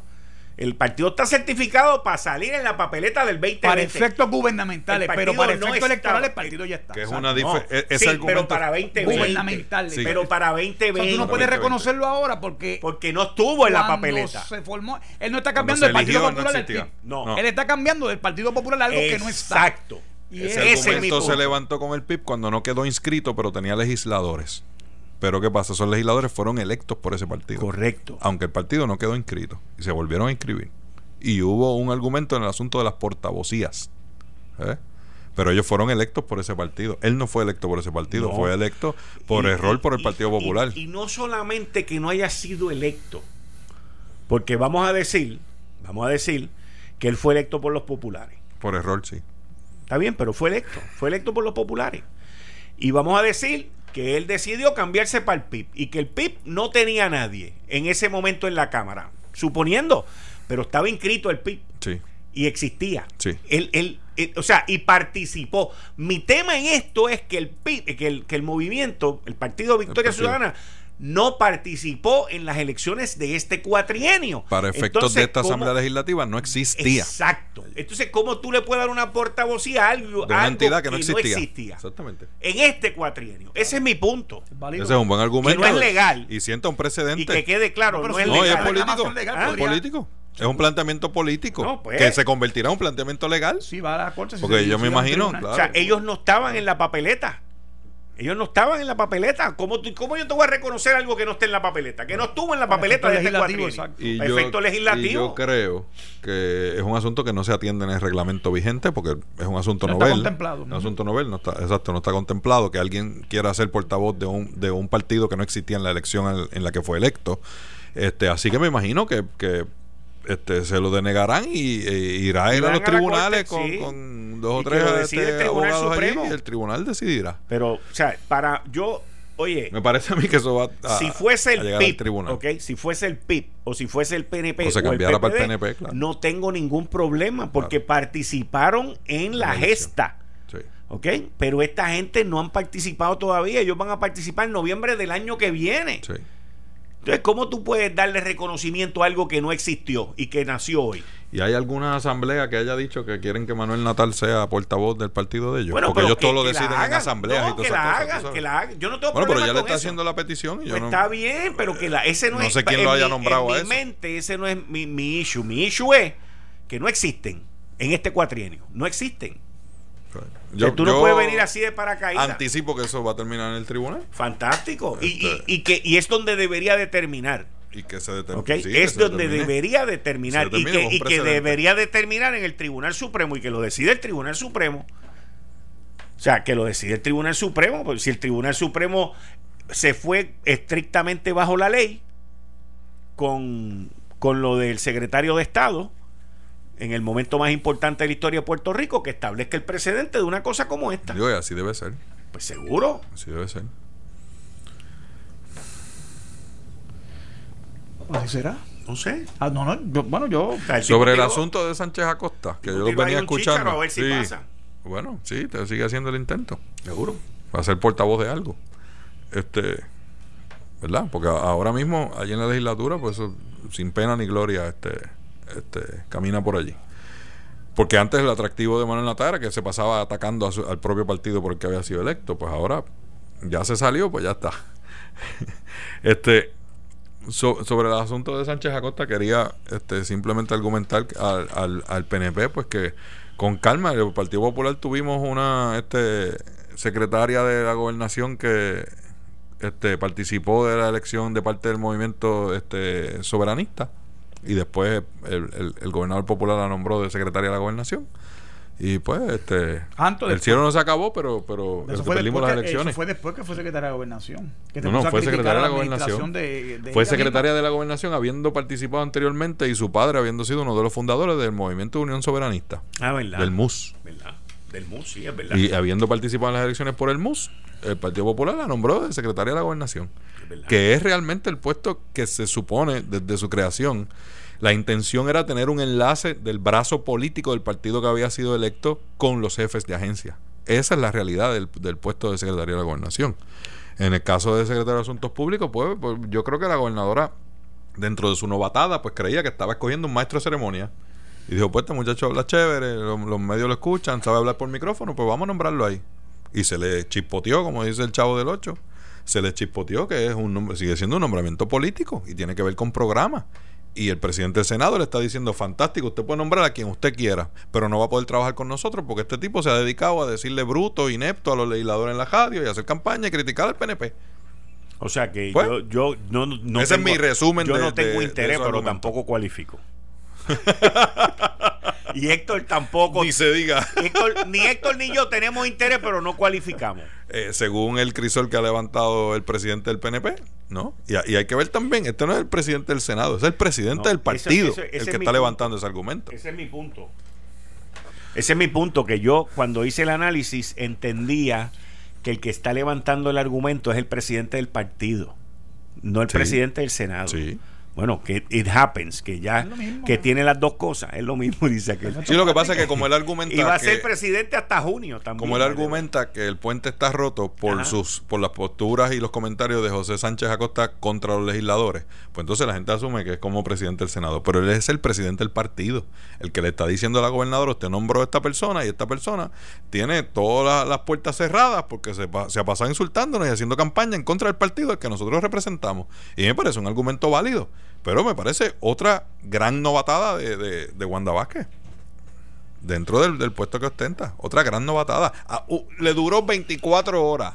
24 horas le duró. Pero tiene que seguir para adelante. Ah, bueno. Ya no puede echar para atrás. Ah, bueno, pues.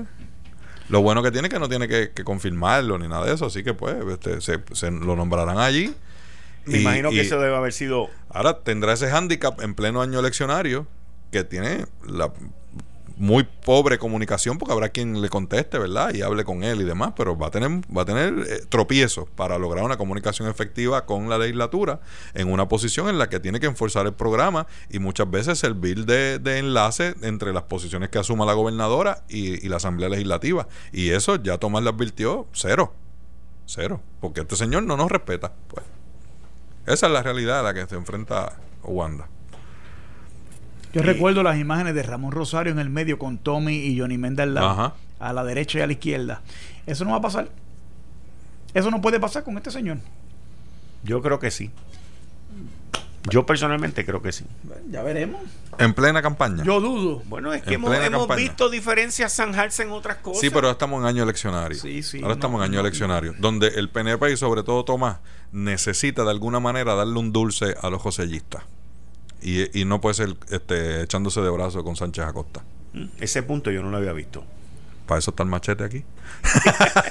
Ese punto yo no lo había visto. Eh, aquí está todo el mundo tratando de jalar esa base, ese es alcohol de, de los Roselló que están molestos porque eh, votaron al gobernador con los PNP que se prestaron a, ese movimiento de pueblo que surgió, que terminó en la, renuncia, exigiendo la renuncia del gobernador. Entonces todo el mundo está tratando de darle un dulce a esa gente, lo hizo Pierluisi, está Wanda ahí como que coqueteando. Ella, fíjate que ella, Wanda no puede coquetear con ese Fíjate que ella en su primera aparición se canta que no es PNP, se canta que la estadidad no es prioridad, pero dice que con el primero que se reunió fue con Ricky Rosselló. No, no, no perdamos el contexto de las cosas. Sí, pero yo entiendo. Pero le quitó las escoltas, chicos. Pues por eso le quitó las escoltas y la sucesión de eventos que ha pasado después de esa primera reunión ha sido catastrófico y no le ayudan en nada. Eso es que te digo que un PNP de Ricky que apoya a Wanda que hay que hacer una lobotomía, es un anormal. Cuando venga Ricky. si quiera Ricky de verdad es un anormal. Cuando venga Ricky, no van a haber dos días. Y en el Partido Popular tenemos a alguien que era un experto haciendo e, esas cosas. Hay una llamada de una amenaza de muerte y habrá que darle escolta a Ricky escríbelo. Escríbelo. Y habrá que darle escolta a Ricky porque lo amenazaron de muerte. Y libraron y, se pasaron por encima, por no decir otra cosa. Y mi columna. la carta circular que le quita las escoltas. ah, porque lo amenazaron. Mi columna. Y le darán escolta. Mi columna, estoy de acuerdo contigo. Pues, y la pata le llega a pasar algo. Y mi no le puede pasar algo. Pues no. Mi columna del miércoles en el periódico El no, Nuevo Día. Macho Liceo por Osuna. Es eso, no, no tiene nada que ver con Osuna. bueno, solo dice el periódico. Con Anuel, con Anuel. Con Anuel. Yo sabía que había era con alguien. Columna del miércoles tiene que ver con eso tiene que ver con, las escoltas a, Beatriz y a, y a, Ricardo Rosselló, porque la que vino fue ella, él no vino. Sí. ¿Okay? Eso y, y, hay una diferencia, hay una diferencia bien grande entre una escolta y ofrecer seguridad. ¿Ok? Vamos a empezar por ahí. Hay una diferencia grande. Sí, pero una escolta, ¿verdad? ¿Servicio de qué? No, porque a los edecanes le llaman escolta. No, no, necesariamente. a, los edecanes le llaman escolta. O sea, tres carros, dos carros, cinco carros, más no necesariamente esto, más lo otro. No, eso no es seguridad. ¿Ves?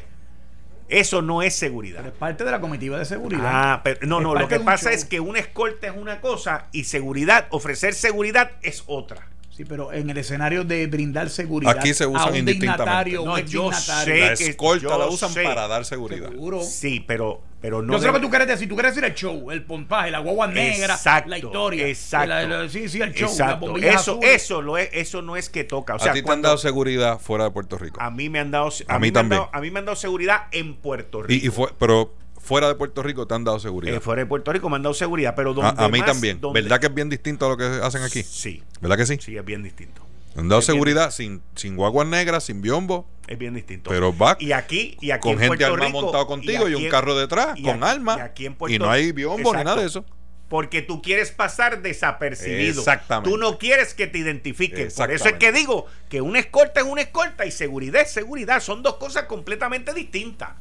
Y, y yo te- a mí me dieron seguridad aquí por 48 días. ¿Ok? Y es algo que tú no quieres tener. No, Estoy hablando en serio. exactamente, exactamente. Es algo no, no, yo me río porque tener. a quien le han dado seguridad no sea, quiere tener esa tener gente encima de ti buscando en tu eso. casa, metido en, en tu carro, no. viven en tu casa. Exactamente. O sea, viven en tu casa, se levantan contigo, se acuestan contigo. Te paran antes de que entres al baño, chequean el baño, todo, vuelven y todo, salen. todo. Pero, pero no habían cinco carros, ni habían tres carros. ni luces Eran prendidas. Nada, era un carro y otro carro, más nada. Y un tipo armado hasta los dientes. ¿Ok? Sí. Y en mi casa había un tipo con un rifle. Pero eso es así. Esto no, esto es otra cosa, esto es servidumbre. O sea, Son edecanes. Sí, eso está mal. Y, y si te vas a la ley, ¿ok? No importa la interpretación que le haya dado esta gente, porque toda esta gente son dos políticos. La realidad es que la ley dice al que cumpla el mandato. No. Digo político. Y no lo cumplió. Eh, Voy a ir más lejos. Gente me ha dicho a mí que a él no le toca que lo llamen exgobernador. O sea, a, a ese nivel ha llegado esto. No le toca que le digan exgobernador. Pero fue gobernador. Pero fue gobernador. Y ya no lo es. Y ya no lo es. cómo se llama eso? Vamos a pensarlo, porque también vámonos en crudo. ¿Cómo se llama eso? Ex gobernador, pasado gobernador. Sí, O eh, Ricky, sí, o sí. Rosselló, El o Ricky Rosselló, Él fue gobernador. Debe ser Firmó como gobernador. Está, pues. Pasado. Pero es que, bueno, pero es que el resultado es el no, mismo. no, espérate, espérate, espérate. Espérate, espérate, mismo. espérate. Time out, time out. Entonces, los beneficios El de nombre no da los beneficios. Por eso, ahí va. Ese es el punto, La oficina, el, El nombre presupuesto. no da los no. beneficios. El nombre no da la No tener escolta. oficina, ni presupuesto, O sea, ni biblioteca. no eso tiene, no. Pero no es un tiene. ex gobernador. Está bien. Igual que será Wanda, ex y gobernadora. yo te voy a decir una cosa, y que quede claro todos los que me están escuchando. Yo estoy de acuerdo que por un tiempo, en lo que la cosa se, se enfría, ¿ok? Cuando venga aquí, se le debe de dar seguridad. Escúchenme bien. Nunca me he opuesto a que le den seguridad. A lo que no estoy a favor, ni a él ni a ningún ex gobernante. Del show. Es el show y el gasto. Porque es un mal gasto. ¿Ok? Es un mal gasto. Y lo es. Las horas de overtime usted no quiere saberlas. Yo las he visto. Yo las he visto. Millones de dólares votados en horas de overtime. ¿Ok? Yo sé de lo que estoy hablando. Overtime planificado. Over- pues seguro, seguro. Porque los que hemos supervisado hemos hecho horarios. Tú evitas el overtime. Pues, no, aquí no, se planifica. todo el mundo evita el Aquí se overtime, planifica. menos ellos. Ahí se planifica. A ti te tocan estas horas esta semana y a ti esta. O sea, y eso es a lo que yo estoy. Seguridad hay que proveerla, hay que dársela, hay que proveérsela. ¿Por qué? Porque su vida corre riesgo y la de su familia no creo, pero hay que protegerlos también. Corren riesgo. ¿Por qué? Por su gestión en el gobierno. O sea, la gestión de él en el gobierno es lo que causa la situación. Por lo tanto, yo entiendo que el gobierno le tiene que dar seguridad, pero no le tiene que dar escolta. Además de que alguien que sienta que su vida estuvo amenazada en algún momento, como la representante legal de ellos ha dicho, que él no renunció porque la gente le exigió la renuncia, sino porque este, fueron amenazados, no se va a la calle Fortaleza a retratarse con las banderas, ni a la perla. No ¿Tú solamente no se va. Me- mis fuentes me indican que cuando se estaban tomando esa foto le estaban gritando improperio. Pues, pero, pero, y- pero, ¿cuál es la necesidad de ir a retratarse allí y, y volvemos? Y tú sabes, y el venteo ese, como, como dicen en el campo, de estar venteándose por ahí. ¿Cuál es la necesidad de eso? Que a lo mejor está considerando correr para senadora o para representante. Bueno, pues debió haberse ya. retratado frente a la sede del PNP. Ah, no, que es que no tiene. Pero eso es una sugerencia No tuya. Ella tiene derecho a retratarse donde quiera. Sí, sí, tiene derecho, eso. claro que sí. O sea, Igual que los demócratas tienen derecho a meterse en los mítines de, de- de Donald Trump. Sí, pero es una imprudencia. Pues y es una provocación. También. Pues, no, bueno, no. Es- puede ser una imprudencia para ella misma porque expone su salud. Y, la Y de- es una provocación. Y, y su, y su seguridad y para algún familiar. Si es una provocación, ella atiende porque ya yo no está en nada de gobierno. En nada. O sea, sigue siendo la esposa de Ricardo. está bien, pero Ricardo no, ya Ricardo no está en el gobierno. Ir a retratarse a la calle Fortaleza es una gobernador. provocación. Es una provocación. A todas luces es una provocación. Pero, pero, pero, ¿por qué tú quieres darle, por qué, no yo digo tú, o sea, ni tú, o sea, me refiero a por qué alguien quiere agredir a esa muchacha. No, no creo que hayan querido Es que yo entiendo que ¿Por qué no, tienen que no, gritarle no. improperio? Ella escribió en el chat. No, No, pues, ¿Por qué tienen que escribirle? ¿Por qué No, tienen porque que la gente es así, mano. No, pues la gente, pues estos caníbales que son así, tienen que respetar. Pues. Tienen que respetar porque ella no escribió nada en el chat. Oye, yo- oye, vamos. Por eso y yo le metió leña a los del Pero, chat. pero, vamos a pero hablarlo por eso también. es que yo digo que hay que darle seguridad, pero no una escolta. Está bien. Esa, adjudicado esa, esa asunto. cuestión, sí, sí, Esa diferenciación, sí, pues, pues- pues sí, adjudicado el asunto. Yo- de acuerdo también. vamos Es una que pausa. Se llame como se llame. Es, es corta, es larga, es ancha, lo que sea. Pero que sea el- corta que, pues, y eficiente. pues, que- y no que- necesariamente tienen que ser los mismos que tenían Pero antes. porque tranquilo. volvemos a lo mismo. Algunas llamadas se inventarán y dirán que lo amenazaron y hay que darle seguridad y se lo darán. Si a mí, tienes que decir que la comitiva del escorte es larga. si a mí, si a mí, sí, sí, Y tú no quieres que sea larga. exacto. Porque esa Pues, chica. Si a mí, si a mí me amenazan de muerte, ¿ok? Que me ha ocurrido. Si a mí me amenazan de muerte, yo no voy a ir a donde me amenazan. O, o me voy a exponer a donde me No te hicieron esas amenazas, tú no ibas a pasar por la línea de, de los unionados y tratarte por allí de frente. y la No, cosa. pues, no. pues, No. pues. No, pa- pa- para mí fue una, una provocación, punto. Eh, Estás escuchando el podcast de Noti1. Análisis 630 con Enrique Quique Cruz. Hay dos artículos hoy en los periódicos norteamericanos que me llaman mucho la atención. Y uno de ellos es el del Wall Street Journal, que dice que Nicolás Maduro ha agarrado y se ha solidificado como presidente de Venezuela y lo que en enero de este año se entendía que ya lo iban a remover y que lo iban a sacar. ¿Quién no y que- entendía? ¿Quién no entendía? Guaidó. Seguro, un propagandista. Yo siempre te lo dije a ti, que se crearon unas expectativas irracionales con Guaidó. Mira, cuando él se fue de Venezuela y volvió a entrar con la expectativa aquella de que ahí iba a entrar Sí, con sí, todas las tropas, iba a haber el golpe entraron. de Estado y toda la cosa, y no pasó nada. Eso fue como la Bahía En ese momento ahí, ya Guaidó todo. perdió todo. Sí, sí, ya. Entonces, Guaidó. ahora Guaidó no logra levantar la gente para las protestas. No se Guaidó y se fatidió. Sí. Eh, pero mira, mira qué interesante unos datos económicos que saca el Wall Street Journal hoy. En términos de ¿El qué? ¿El qué? el Wall Street Journal hoy. Ok. Escuchaste, este, Ese? No, ese es bueno. Ese es bueno. Ese sí. Sí, ese, ese sí. ese- ese- ese está así por la curia no Se sé, está. conservadora puertorriqueña, está afectado. que by the way, Es que es una basura el New York Times y el otro. Y el, by the way, el Wall, Washington Street, el. Wall Street Journal hoy le metió otro editorial más, un bimbazo al demócrata Schiff, el de la Ah, el de audiencias, Ujú. porque Schiff sol- le soltó al público las llamadas telefónicas de Núñez, el republicano, y de otra gente más, y hay un lío montado en la cámara por eso, porque él vino y lo soltó, para que sepan a quién él llamó, con quién él habló, los récords telefónicos. Uy. ¿Ok? Y hoy el Wall Street Journal, por segunda vez, porque este es el segundo editorial en contra de Schiff, le metieron otro bimbazo más por haber hecho eso. Me alegra que estés leyendo otras Tú ves cosas. que allá, allá en el. Congreso Federal hay Georgie y hay, Sí. tú sabes. ¿eh? Entonces- allá no es que son este, eminencias. No, ¿eh? el Wall Street Journal hoy saca un artículo. No, no, no, lo, lo digo para caricaturizar un poco lo que la gente cree, que es que tú sabes, aquí eso es que los legisladores tienen problemas, que allá todos son santos y buenos Allá y en California se acaban de llevar a uno arrestado por haber usado fondos de campaña. Se gastó más de 250 mil pesos en fondos de campaña, salió culpable, está renunciando y lo más porque vaya preso. Eso pasó con Jim Wright, aquel que era speaker de la También. Cámara. Eso, eso, eso, eso pasa Bueno, constantemente. el, el periódico Wall Street Journal hoy sacó un artículo que dice Venezuela's Nicolás Maduro, one thought ripe for ouster, en un momento que ya se entendía que lo iban a sacar, se, se ve hoy bastante firme en su lugar. Y entonces el artículo te da unos datos y te dice que los revoluciones que han ocurrido en Ecuador, Chile y Bolivia han ayudado a, a que el enfoque se vaya para esos países y no Venezuela. En adición a eso, 4 millones de venezolanos se han ido, han, em- han migrado, han emigrado de Venezuela, que hoy en día esos 4 millones le mandan billones, con B de bruto, burro y mal administrador, a esas cuatro, a esos 4 millones de familias le están mandando miles de millones para que esa gente puedan vivir en Venezuela. Y eso ha creado un influx, una, Inyección. una inyección de dólares americanos. ¿ok?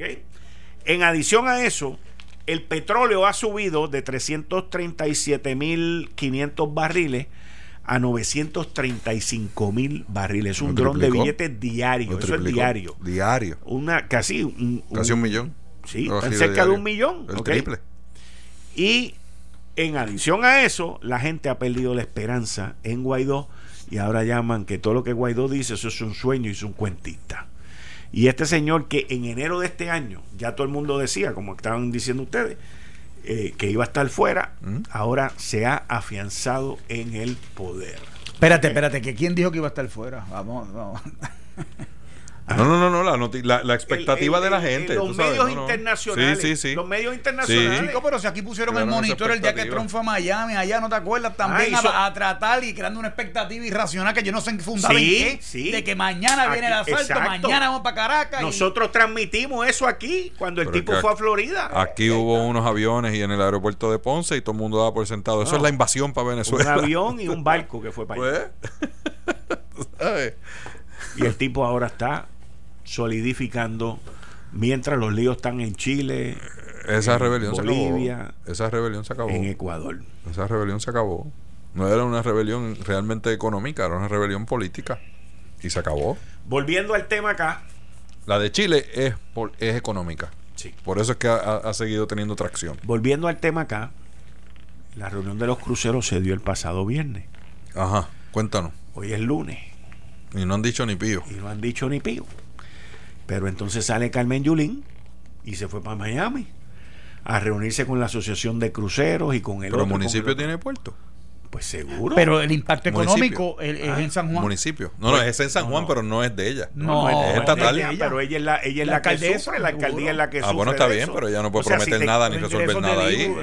pero, pero, pero, pero, no puede resolver nada ahí. Sí, pero, eh, eh, eh, eh los espacios vacíos se ocupan. Está bien, pero que no, ella no tiene ningún radio de acción. Ella no va a hacer nada tampoco, pero, pero salen, los, pero salen las noticias y nosotros lo comentamos aquí. Claro. Bueno, pues.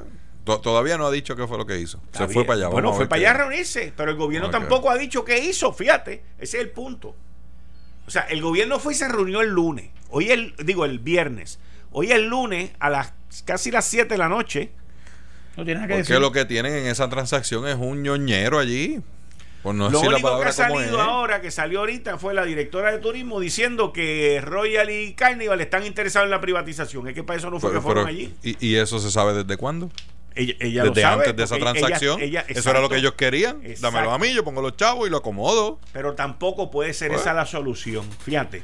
Esa no se, puede, ser, se puede negociar. No, esa tampoco puede ser la solución porque tú no le puedes entregar todos los muelles a dos compañías. Bueno, está bien, fantástico. ¿Ves? Tú quieres un muelle, está bien. Dale, mete mano. es como el aeropuerto. tú le das el terminal A, JetBlue. Pues, y tienes el B y el C y el D para tú moverte como tú quieras. Pues es lo mismo. Yo le doy el 3 y el 4 y el 5 a Royal y le doy el 6 y el 7 a Carnival y el 1 y el 2 y el 9 y el 10 son míos. Y ya está. Son míos. Son míos. Y, y, y pongo el, el operador a, a a la administración de ese muelle, eso, esa operación yo la puedo privatizar en cualquier momento. Lo, que, no se puede es hacer lo que ellos estaban haciendo. Lo que pasa es, lo que pasa es que cuando tú haces eso, ya entonces la PP que se va a adjudicar, lo que se adjudicó, no vale lo pues mismo. Pues, pues está bien, pero tú estás buscando el asunto de la PP, que eso apesta de aquí a Mayagüez que ese es el problema que están teniendo cuando tus socios no quieren a la gente que tú estás metiendo ahí.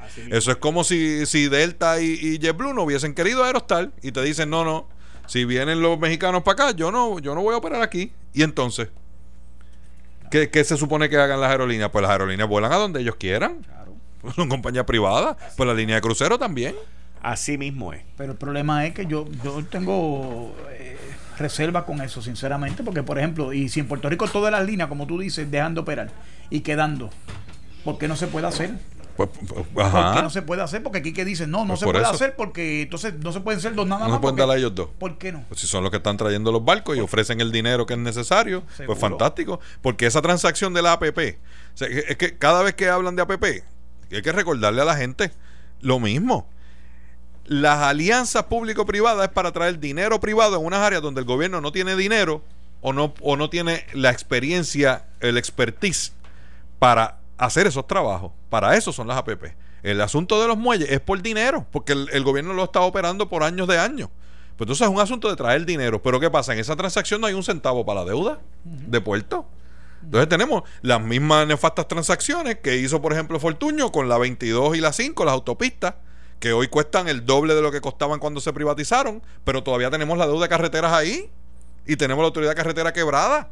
Y hay una gente sacando 300 y 400 millones de pesos al año en ganancias que no aportaron nada a esa deuda. Entonces está bien, usted me puede decir, ah, pero la carretera está chévere. Pues claro que está chévere. Si todos los chavos que se sacan de ahí, lo único que tienes que asfaltar es una carretera. ¿Y cuánto invirtieron las compañías pues, que, que, privatizaron? Ellos dicen que han invertido alrededor, en promedio, son como 18 millones de pesos al año pero sacan casi 300. Años? Tú sabes, en los años que llevan desde que se privatizó, que fue en el último año de, de Fortunio, así que son como 8. ¿Qué capacidad tiene la capacidad de, la autoridad de carretera para hacer esa inversión para el mantenimiento? Lo, lo que pasa es que la 22 siempre dejó ganancias y la 5 también. de esas dos autopistas. lo que pasa es que, exacto, entonces los chavos que, que sacaban de ganancia de la autopista 22, entonces se usaban para la 52, que es la de Ponce a San Juan, o se usaban para la 66, o se usaban para, para, para la 3, para faltar la, la, la cajetera 3. Pues entonces ahí se diluía esa ganancia. ¿Qué pasa? Tú lo privatizas, entonces el dueño dice, no, la mía la 22, la, la que está de Ponce a San Juan, allá ustedes, y eso no cabe otro boquete más. Entonces, e, e, esa es la diferencia entre el asunto del gobierno, que la gente pierde eso de perspectiva. Tú lo privatizaste, se lo diste, ellos se encargan de asfaltar una sola carretera y los demás chavos que se sobre se lo embolsican. Es el mismo caso del aeropuerto. Ah, no, porque ahora en el aeropuerto ellos van a tener dinero para invertir. Pues claro, porque sacábamos los chavos del aeropuerto Muñoz Marín y entonces había que dividirlo entre el Hostos, entre el Mercedita, entre el de este Ceiba, para dividirlos entre todos ellos, los chavos que cobraban, en vez de metérselo el que dejaba dinero. Y, es, y ese es un problema de gobernabilidad. Pero tú sabes cuál es el problema mayor para mí de todo esto. Es que porque tú no privatizaste todos los aeropuertos. Todo. Mira, el de Aguadilla. El municipio de Aguadilla lo quería dárselo al municipio de Aguadilla. El municipio de Aguadilla que crea una corporación municipal que lo opere. Eso se hace en Estados Unidos. Claro. ¿Por qué no se hizo? El alcalde estaba interesado en un alcalde emprendedor o dáselo, hagan una corporación con Mayagüez, que es otro de los pueblos grandes del área, y creen, para darle sentido a Puerto un consorcio que Puerto se quedó en el aire, aquello fue una idea muy bonita, muy chévere, bien intencionada y no pasó nada. Bueno, nunca le asignaron dinero tampoco. Y allí lo que pasa en el oeste pasa por iniciativa de alcaldes emprendedores que se mueven y tratan y buscan, pero si no, si no hay un desenvolvimiento, un desarrollo económico sustentable, muchos de esos proyectos económicos se quedarán en el aire también. Pues, eh, eh, eso te trae el problema de la regionalización cuando tú diriges el gobierno desde San Juan. Eh, en, una conversación con Juan Zaragoza, que fue secretario de Hacienda, y, a mi entender muy eficiente en su trabajo, él mismo reconoce, dice, ahora yo me siento más preparado para ejercer una posición como secretario de Hacienda que antes. Digo, ¿y por qué Juan? Porque yo he ido a pueblos donde yo no había ido. Yo he hablado con gente con la que yo no había hablado. Y ahora yo sé cómo viven los puertorriqueños. Entonces, tenemos ese problema en la regionalización porque la queremos hacer desde San Juan con gente que a duras penas pasa los peajes para el resto de la isla y no saben cómo es que se funciona fuera del área metropolitana. Entonces, el caso que tú traes de Puerta del Sol, cambiando un, poco el asunto del tema, dentro de la legislación se le asignaba un presupuesto. Pues, ¿qué pasa? Turismo, y no, y no de ahora, desde el mismo cuatrienio del Partido Popular, que fue bajo el que se creó esa, e, esa iniciativa de turismo Porta del Sol, que era hacer otro destino turístico dentro de Puerto Rico, como funciona República Dominicana con Punta Cana, como funciona en México la Riviera Maya, por ejemplo, así. Son destinos dentro de ese destino. Cuando se, se ideó eso, que fue parte de un estudio, se crea y se le asigna unos fondos. Pues tú sabes qué, pues los fondos se quedaron en San Juan, la Junta de Turismo tenía que autorizar los fondos. pues entonces no tienes la regionalización, la distribución. Habían unos intereses económicos que estaban apadrinando proyectos hoteleros en el área de Luquillo, en el área de Fajardo, en el área de Ceiba, que le interesaban en la ruta 66 más que la conversión de Atillo a Areguadilla del Expreso, de Diego, de, del Expreso, de allá del norte. O sea, eh, son una serie de cosas porque aquí también hay una realidad, es quién está dispuesto a poner la caucha, la inversión para garantizar qué va primero y qué va después. Claro. O sea, no se den el vacío, pero el problema es cómo el, gobierno, el gobierno, por eso que yo tengo el mantra de que el gobierno no debe estar, el gobierno debe estar en la parte de planificación, de negociación y de regulación, pero poner al gobierno a hacer la inversión. Mira, si el, si el expreso de Ponce rinde menos que los dos de San Juan, el de Bayamón, el de Guaynabo, el de Bucanan y el de Caguas Norte, aumentar el precio del de Ponce, que quiera transmitir tiene que pagar para hacerlo viable, económicamente viable. Tú no puedes estar manteniendo, socializándote, socializando pérdidas operacionales de, infraestructura creada que no se midieron la viabilidad económica de ella. Pero, pero tampoco se deben negociar en detrimento del interés público que no es socializarlo, es el interés público. ¿Cuál es? Que, cuando se privatizó eso costaba menos de 5 pesos esa, ese tramo de peaje de Arecibo a San Juan y ahora cuesta 9.80 O sea, te cuesta el doble. todos los años tienes aumento. Teóricamente, tienes razón, pero mira cuál es el problema. Aquí se descapitalizó la autoridad de carretera. Ah, bueno, de, comunidades especiales. Claro. Igual que pasó con la, con la con la otra agencia esta, la otra corporación pública, la caramba, se me olvida ahora el nombre. Esos son de, malas determinaciones de política pública que descapitaron agencias, eh, agencias de gubernamentales que estaban bien, porque carretera hasta el 2000 estuvo bien. Ahora tenemos que dejar con ese San Benito y nos costó el expreso. Como tú dices, ¿cuántos carros no transitan por ahí, pasan esos tokens de, de Buchanan y el de Caguas Norte? Claro. ¿Y ahora qué vamos a hacer? Porque ya el problema ya eso está privatizado. Y yo estoy, y yo respaldo tu, en, en, detrimento del interés público, porque cuesta el doble, no pagamos la deuda. Y entonces, incluso en ese contrato, eh, Héctor, se le ponen trabas al gobierno para que pueda arreglar o asfaltar ciertos tramos de la carretera número 2, que es la que corre paralela con, con esa autopista. Entonces tú no puedes negociar, no puedes negociar en esos términos, chicos. Amarrarte las manos tú mismo, ¿ves? De decirte, pues yo te voy a vender este carro, te lo voy a vender a mitad de precio, tú lo vas a alquilar para adelante. Ah, pero yo no me puedo comprar otro. Adiós, pero ¿y entonces? No, el, mío no puede ser más nuevo que el tuyo. Pues no. Estás viabilizando el negocio a la empresa privada. Exactamente. Pero no viabilizas la, no estudias la viabilidad de hacer el expreso de Ponce si es económicamente. ahí es que, hay que el gobierno falla. Porque como no hay continuidad entre las personas que gerencian el gobierno en una filosofía que tiene que ser, no importa quién gobierne, es que si vamos a hacer esta inversión, esto tiene que dejar rédito y está el pago este empréstito en 20, en 30 años máximo. Aquí no se funciona así. O poner, ponerle un cap. Mira, si tú pasas de 100 millones de dólares en ganancia, me tienes que dar el 5% para yo abonar la deuda. Ah, no, eso no.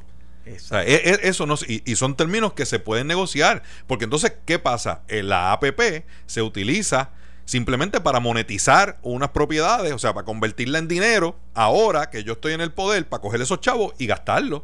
¿Y después qué? Y eso fue lo que pasó con esa privatización. No es que la haya hecho no y, y, la revalidó después el, Partido Popular, es cierto. En el caso del, del, aeropuerto, sí es cierto. Pero en ese momento las administraciones lo que ven es monetizar esas propiedades, que es convertirlas en dinero para yo tener 4, 5, 600 millones de pesos que yo puedo utilizar antes de las elecciones. Pero ahora que tú ¿Y el próximo cuatrienio qué? Pero ahora que tú dices el aeropuerto. ¿Y la deuda qué? Porque mira, sí, claro. Pero mira, en el aeropuerto ¿Qué ve la gente, el pueblo de Puerto Rico? El aeropuerto, la facilidad, la infraestructura. La gente está satisfecha porque la gente no entiende cuáles son los términos de la negociación que conllevó a la privatización. Lo mismo que la, calle. Ve el servicio. Lo mismo que la carretera. Ah, esta carretera no tiene hoyo. Ah, estaba en tenía la capacidad de llevar a cabo la inversión que se dio allí para tratar de dar un upgrade al aeropuerto. La tenía. Porque el problema de, es la politización. Aquí los recursos de las corporaciones públicas se van en gastos alegres, en, en contratación innecesaria. Entonces el dinero necesario de estas facilidades no van a donde tienen que ir, que es el mantenimiento de, de ellas mismas para mantenerse, eh, eh, ¿verdad? El, el, operando en un sistema óptimo. Pero vamos, vamos a usar el caso del, del, del puente Teodoro Moscoso. Pues si, si, tú no tienes los tres pesos, no tienes que coger el puente. Era una propiedad, que una construcción que no existía. La hace la empresa privada y generará sus ganancias. Pues mañana puede costar 10 pesos cruzar el puente. Pero antes de eso todos corríamos la misma, cruzada la Valdoriotti o cruzada por el ramal 8 y se acabó el evento. Tienes una construcción nueva que fue con capital nuevo. En este caso, nosotros construimos la carretera, incluso se la arreglamos antes de entregársela. Ahora ellos sacan 300, 400 millones de pesos al año y se los llevan para allá, para Europa, donde están las compañías matrices de ellos, y nosotros seguimos cargando una deuda. Y entonces no nos podemos conformar simplemente, ah, ahora las faltan. Pues mire, si el gobierno hubiese decidido coger esos chavos y solamente faltar la, la 22, tuviésemos una carretera en mármol. Pero ¿qué, ¿qué pasa? El gobierno dividía el dinero. Pues si tú lo vas a privatizar, a través de una APP, pues tú tienes que traer dinero nuevo para hacer unas obras que tú no podías hacer, pero tienes que asegurarte de que te genera a ti o, un ingreso adicional o, una, o, un bien que tú no tenías. O sea, eso no es una carretera que no existía. Eso se hubiese hecho una APP así y que los peajes le correspondieran a la empresa privada por un tiempo determinado en el tramo de Atillo a Mayagüez. Que lo necesitábamos hacerlo. ¿Ves? Pero entonces e, eso no ocurre, lo que ocurre es darle a, una empresa privada algo en lo que el gobierno saca dinero simplemente para coger un, un chunk, un cantazo de, momento. Y, y, eso no es buena administración y los resultados no son buenos. Lo estamos viendo ahora, casi 10 años después. Pero la pregunta... Del, del gobierno de Fortuna. Yo estoy de acuerdo contigo en lo que pues, estás diciendo. Ahora, la pregunta mía es, ¿para qué necesitas el chunk? Ah, bueno, por eso te digo, para ese cuatrenio usar los chavos para otra cosa, porque el gobierno no estaba generando ingresos. ¿Qué decisiones se están tomando ahora que provoca que en cuatro años, en cinco años, alguna facilidad tenga que recurrir al mismo modelo de privatización perdidoso, que es un mal necesario por malas determinaciones de política pública. Porque ese es el asunto, estipulado lo del... Lo del, lo del, Ahora lo mismo, claro. Que, ¿Cómo vamos a resolver el problema prospectivo para que no seguir cayendo en el mismo... Pues, antes de Fortuño, ¿quién estaba? Aníbal. Que estaba este, terminando la ruta 66. Pues eso se, eso se habló en el gobierno, decir, bueno, pero ¿por qué no damos entonces la ruta 66? Ah, porque esa no generaba la cantidad de ganancia que generaba la 22. Claro, porque la gente está mirando la gente que por pues eso es que ningún desarrollador privado, ningún constructor privado va a hacer el expreso de Atillo a Guadilla. Porque no están los carros para pasar por ahí diariamente y no es viable económicamente. Exacto. El único que hace eso es el gobierno. Porque el gobierno no le importa sí, porque no está para ganar dinero. Está ganando buscando no, está para ganar el, dinero. El, aplauso de los residentes de sí, Tosa sí, cuando vienen a San Juan, porque todo está centralizado en San Juan. Así es. De eso es de lo que se trata. Así es. Y todos los que vamos para allá, hasta Recibo estamos bien. De, de Atillo para empezamos a maldecir. hasta que llegamos allá a Mayagüez. Pues yo con lo que no puedo vivir tranquilo es con que tú recuerdas antes cuando se decía vamos a subirle cinco chavos al peaje paraba medio mundo, habían las protestas de, de, olvídate, las protestas llegaban de aquí a la galaxia, los camioneros paraban en el peaje, ahora privatizaron la autopista, ahora nadie se atreve a protestar y nos llevan al doble de lo que vale eso. Tú sabes. Entonces, eh, esa parte también, si no, como pueblo no lo podemos pagar, pues no lo podemos pagar. Y si, el, y si el aumento es abusivo, es abusivo aunque sea de la empresa privada. Y lo es, es abusivo. lo del aumento se podría dialogar, pero si la cantidad es demasiado de alta, porque de verdad... Bueno, 9.80 y, y, y, vuelta, 9.80, casi 10 dólares, tú sabes. Pues prácticamente 10 dólares. ¿Y de cuánto es el aumento propuesto? Tú sabes. Bueno, son 5 chavos más este año, porque se le concede a este ellos la potestad de aumentarse cada año de acuerdo al costo de la inflación, de la inflación hubo años que se aumentaron 8 y 9 centavos.